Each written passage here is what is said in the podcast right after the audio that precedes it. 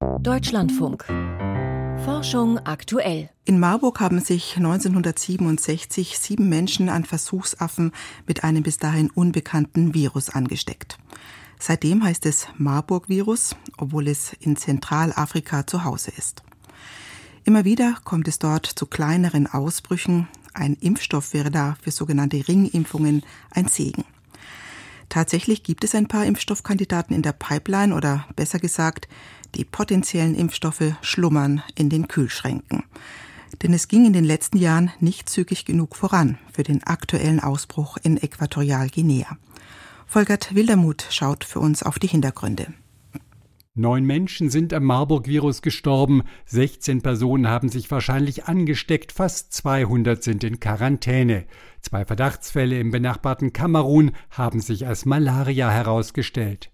Aktuell geht es in Äquatorialguinea darum, den Ausbruch mit klassischen Mitteln zu beenden. Nichtregierungsorganisationen und die Weltgesundheitsorganisation WHO helfen dem Land mit Know-how, Schutzausrüstungen, diagnostischen Tests. Entscheidend sei die Isolierung der Infizierten und deren gute Versorgung, so der Marburger Virologe Stefan Becker. Der Flüssigkeitsverlust, der auftritt bei der Erkrankung, wenn der ersetzt wird durch Infusion, dann kann man da schon eine gewisse Hilfe bringen. Parallel wird auch der Einsatz von experimentellen Impfstoffen vorbereitet. Die gute Nachricht lautet, es gibt Impfstoffkandidaten. Leider sind sie noch nicht weit entwickelt. Anna Maria Henao Restrepo leitet bei der WHO das Blaupausenprogramm zur Forschung und Entwicklung bei Epidemien und war maßgeblich für die Studien zu Ebola-Impfstoffen verantwortlich. Für einen Marburg-Impfstoff gibt es 27 Kandidaten.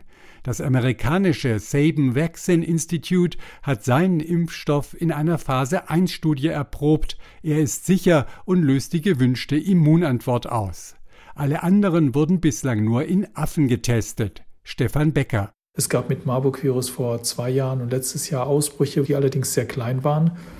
Dann fängt die Entwicklung an, ein bisschen Fahrt aufzunehmen, aber dann ist der Ausbruch relativ schnell vorüber und dann schläft diese Impfstoffentwicklung auch wieder etwas ein, sodass man dann leider nie genügend Energie aufbringen kann, jetzt fast zehn Jahre nach dem Ebola-Virus-Ausbruch in Westafrika, dass wir da immer noch keinen Impfstoff haben gegen Marburg-Virus, das ist schon sehr traurig. Die ersten Entwicklungsschritte der Impfstoffe hätten schneller laufen können. Für ihre Zulassung gibt es aber eine große Hürde. Marburg-Ausbrüche sind eher klein, treten zudem unerwartet auf.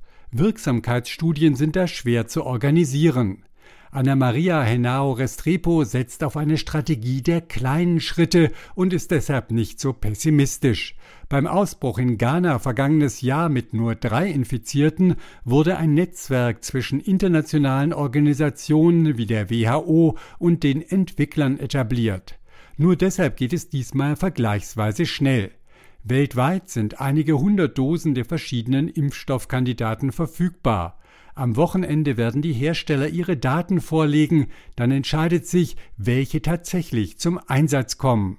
Konkret sollen Kontaktpersonen von Infizierten angesprochen werden.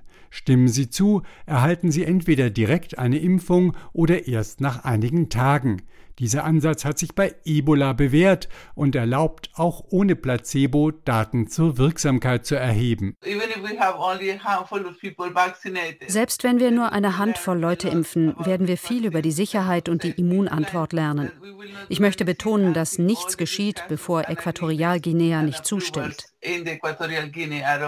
Für die Zukunft möchte Anna Maria Henao Restrepo Studienprotokolle mit den möglicherweise betroffenen Ländern bereits vorab abstimmen. Auch da, davon ist sie überzeugt, werde der Ausbruch in Äquatorialguinea Schwung geben. Wir legen in jedem Fall los. Wenn es gelingt, den Ausbruch schnell zu kontrollieren, sind wir sehr froh. Das ist eine schreckliche Krankheit, die wir verhindern müssen. Aber wenn es anders läuft, sind wir da. Selbst wenn wir die Studie nicht abschließen können, ist es sehr wertvoll, weil dann alle besser vorbereitet sind. Das Ziel ist nicht nur, einzelne Personen zu impfen, sondern ein System zu etablieren, das beim nächsten Mal bereit ist.